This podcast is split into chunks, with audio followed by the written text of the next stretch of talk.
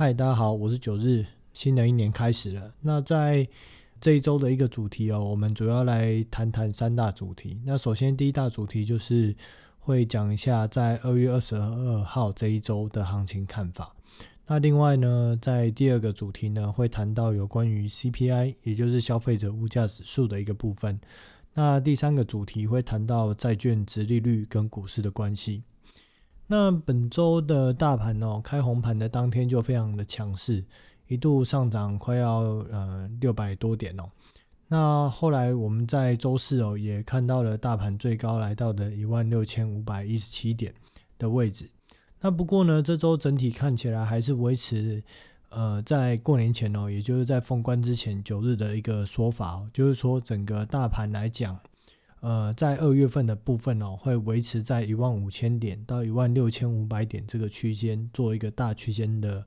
震荡出货盘。那未来一周呢，在二月二十号、二月二十二号这一周的一个盘势看法哦，跟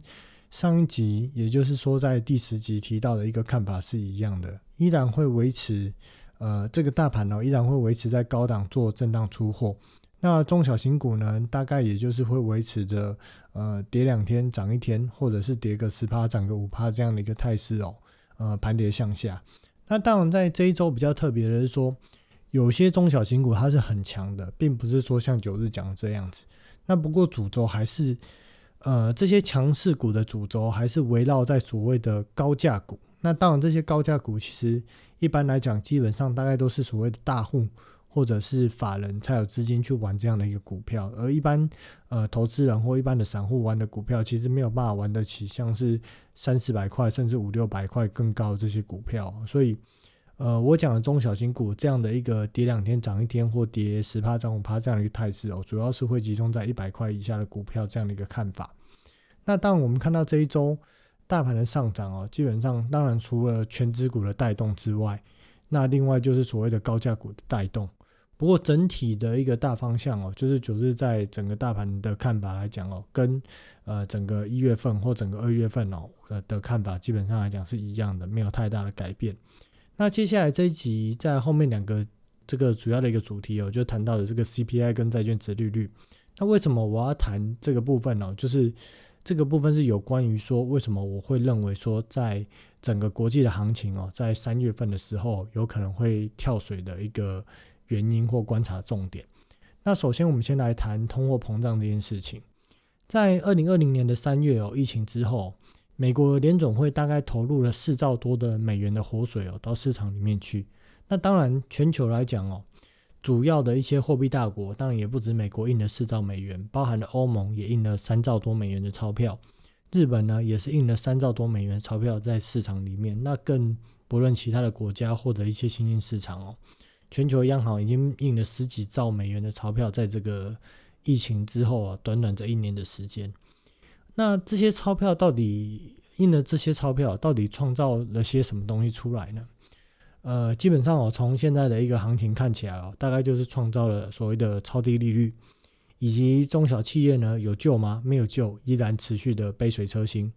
失业率呢依然居高不下。那讲到这个失业率就很有趣哦。在疫情来袭之后，美国的非农业，就是非农业以外的就业人口减少了两千两百多万人。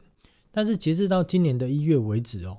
大概只有一千万人回到工作岗位。这件事表示什么？表示呃，疫情来了。好，那美国政府也印了四兆美元了，可是依然有一千两百万人在这一波疫情疫情之下，依然是失业的状态。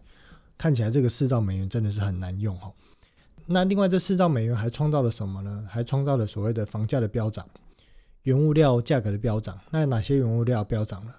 呃，像是铜、铁矿砂、铝、贵金属、黄金、玉米这些吃的东西，甚至石油，很多民生必需品都是要由石油所做成的。石油也从四十几块一路飙涨到了六十块、六十几块出头。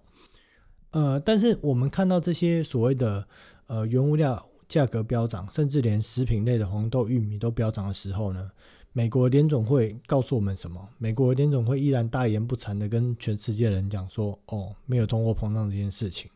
大家就想一件事情啊，为什么原物料价格涨成这样子？可是，诶，我们确实看到所谓的 CPI 指数，它并没有显著的上升，到底是为什么？然后我们最近看到很多的一些新闻都讲说，哦，厂商因为缺料要赶工，所以呢报价要调涨。那报价要调涨，我们去想一件事：今天厂商报价调涨，那做出来的产品是不是要涨价？今天做出来的产品没有涨价，那通货商的利润到哪里去了？那品牌商的利润到哪里去了？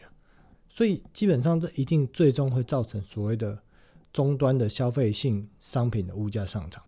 那这些厂商说，因为缺料要上涨，到底是真的吗？还是因为原物料上涨，所以它要上涨？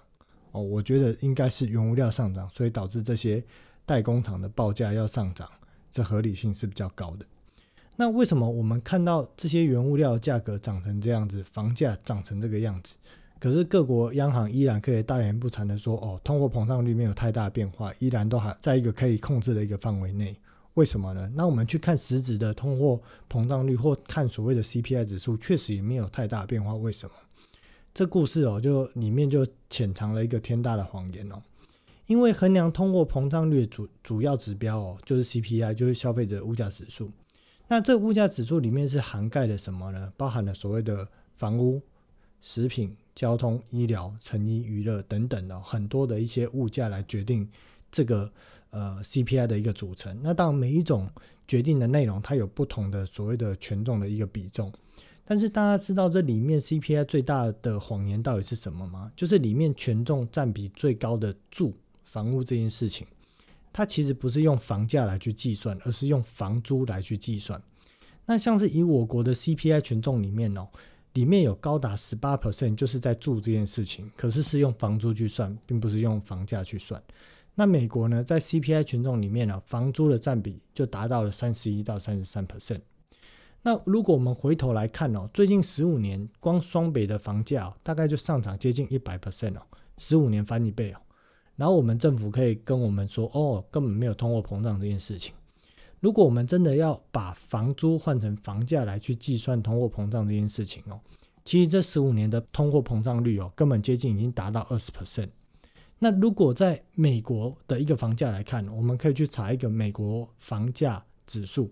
那美国房价指数呢，从二零零九年到二零二零年底哦，这个房价指数大概上涨五十七 percent 左右。所以如果五十七 percent 哦，去乘以刚刚我们讲的占比三十一到三十三趴嘛，刚提到了美国 CPI 权重住的这个东西的部分占比是三十一到三十三趴，我们把它换算回去哦，其实美国过去十一年的通货膨胀率哦。也是大概接近二十 percent，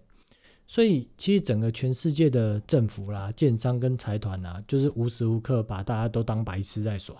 那至于大家想要了解说这些世界的这个国际银行家跟这些政客是怎么玩弄大家的，可以去参考九日第三集的这个节目内容哦，在这第三集里面有大概有提到。那所以说，如果就各国央行讲 CPI 指数。或者说通货膨胀率这件事情来来讲哦，九日就简单下一个结论哦，基本上就是胡说八道、满嘴干话，因为这个指数根本完全失真，通货膨胀率呢也早就已经爆炸。如果我们把过去十一年左右通货膨胀率二十 percent 来计算哦，其实回推下来，每年的通货膨胀率大概接近一点六 percent。那这个部分呢，除了房价飙涨之外哦，再加上政府疯狂的降息之下，其实对于单纯赚钱或存钱的人来讲，它根本是一个双面刃。为什么？因为以前存款利率它可能高达三 percent、四 percent 甚至五 percent，然后再加上房价没有疯狂飙涨的状况下，它其实透过存钱、透过领这些利息或者投资一些所谓的保单，还是所谓的一个基金，它其实都还过得去。可是在这几年下来哦，钞票印成这样子，通货膨胀率、房价十五年翻一倍，然后近十一年的通货膨胀率达到二十趴的状况下，再加上疯狂降息，其实对于一般存钱的人，或者去买基金或买保险的人，怎么追根本就追不上通货膨胀率这件事情。好，那再谈第二个大主题，就是啊第三个大主题哦，就是刚讲的债券值利率跟股市的关系。那最近其实我们去看国际的总体经济的新闻哦，大家最关心的就是。呃，应该说市场最关心的啦，就是所谓的一个美国国债的债券值利率。那美国的十年期的一个债券值利率哦，已经从二零二零年的八月初哦的零点五一 percent 哦，到上个礼拜五二月十九号的礼拜五，已经飙升到了一点三四 percent 哦，这已经涨了大概接近快要百分之一百六十哦。在短短的这个五个月左右的一个时间。而三十年期的这个美国公债值利率哦，也从八月初的一点一九 percent 哦，到二月十九号已经涨到了二点一三 percent。那我相信讲这个公债值利率哦，大家一定会一头雾水，说啊，我买股票或者是我做指数交易，到底美国公债值利率干我什么事情？那九日这边就要用白话文哦，来简单的说明一下美国的公债跟总金跟股市到底有什么关联性。首先呢，我们要一个观念，就是各国的央行会定有一个该国的基准利率，但是基准利率这件事情它并不能交易。那这个利率到底有什么意义呢？呃，举例来说，以我国来讲哦，呃，这个数字代表就是说政府给五大银行，这五大银行是哪五大？就是和库、银、华银、土银以及台银的基础利率。所以，像我们去跟银行借钱的时候，我们会看到资料上面会写到说，哦，有一个基有一个利率，再加上一个公告利率。那这个公告利率里以外的这个利率，其实就是银行能够赚你的价差。而公告利率或者这个基础利率，就是它跟所谓的央行调度的钱，它要给央行这样的一个利息的一个利率，就是所谓的一个公告利率或基准利率。那如果以全球金融市场公认，除了美元现金之外哦，最安全的商品就是所谓的美国联邦政府发行的政府公债，而政府公债的利率或者政府公债的值利率又被称为所谓的无风险利率，就是说没有风险啊。基本上大家认为哦，美国政府发行的公债就是没有风险，所以美国政府公债的利率大家就视为无风险利率，或所谓的就是。哦，最保守型商品它的最低的基础利率，因此说美国的不论是二两年期、五年期、十年期或三十年期的公债利率到底在什么位置哦？这个呃，值利率或这个利率数字，它就会直接影响到银行的放贷利率，或者公司或个人的借款利率，又或者是所谓的像一些公司发行的公司债的利率的定价。也会受到这个最基础的无风险利率哦，而去影响它的利率定价的一个波动。因此说，我们最近看到债券因为价格一直在下跌，所以相对的值利率就一直在上升。那所造成的后续的影响就是说，民间或者企业的借贷成本会提高。为什么？因为刚提到了这个最基础的无风险利率的产品，当它基础的利率一直在提高的时候，相对的其他的产品。风险是高于这个政府公债嘛？那其他产品的利率当然就要相对的一直往上拉，所以就会造成其他产品或其他的借贷成本的提高。那这件事情的提高，其实它就如同像是当景气过热的时候，各国的央行会透过升息来去压制景气的概念是一样的。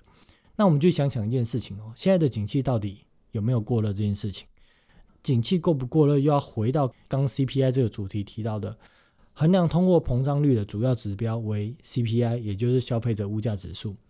但是大家看到那个，就是各国政府给大家想要看到的一个数字哦，哦，一点多趴，每年都那么低，那景就是景气一点都不热嘛，根本就还有可能，呃，就央行还很担心说会不会有通缩。但实际上经过计算呢，过去十一年之下，其实通货膨胀率根本已经达到快二十 percent。那景气真的好吗？其实我们从二零零八年开始，我们就看到说，这个资本主义早就已经被国际银行家玩死了。因为景气根本没有复苏过，单纯就是除了智慧型手机之外哦，呃，大概就是靠全球的央行疯狂印出几十兆美金的一个钞票。那企业跟人民都享有很低利率的借贷成本，那大家就是把钱给借出来，那反正。借出来，不管是要消费娱乐啦，还是一般的生活开销所需啊，或拿去投资也好啊，因为利息很低嘛。反正我今天去上班，我的薪水还 cover 过这些利息，那我就一直借钱。所以其实这十一年多来的景气，就是透过低利率，然后一堆钱所撑起来的。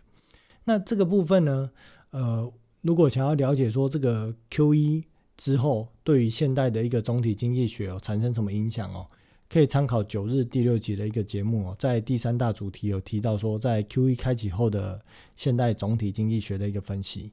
那当然啦，这个刚提到这些 C P I 啊或借钱这件事情啊，我们要去想一个观念哦。如果这些钱是拿去买房子，就是哦，我可能要去买一间房子，我要住的话，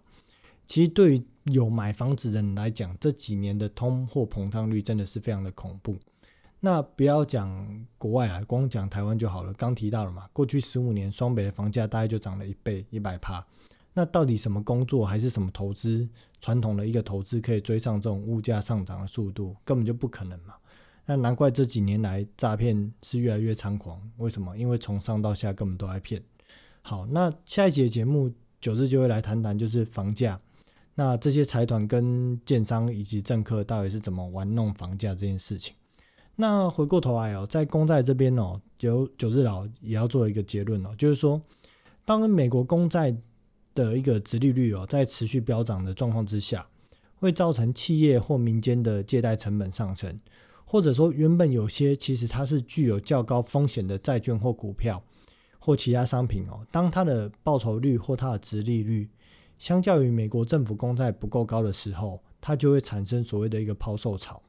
那发生这种抛售潮的时候，就会产生所谓的一个多杀多，进而就会产生所谓的资金链断裂。就好比说，呃，房价飙涨很快，那很多投资客就是看好房价上涨去买买房子。结果股市崩盘了。股市崩盘的时候呢，他没有钱，他只好急着把房子给抛售。这其实就是一个多杀多的概念好，那今天的节目就到这里哦。那在下一集的部分哦，我会来聊聊就是有关于美元跟台湾的一个房价的一个看法。那当然，想要看完整的文字论述或讨论的，或跟想要跟九日讨论的听众朋友，可以到 FB 搜寻社团九日说白话哦。好，那我们就下周见喽，拜拜。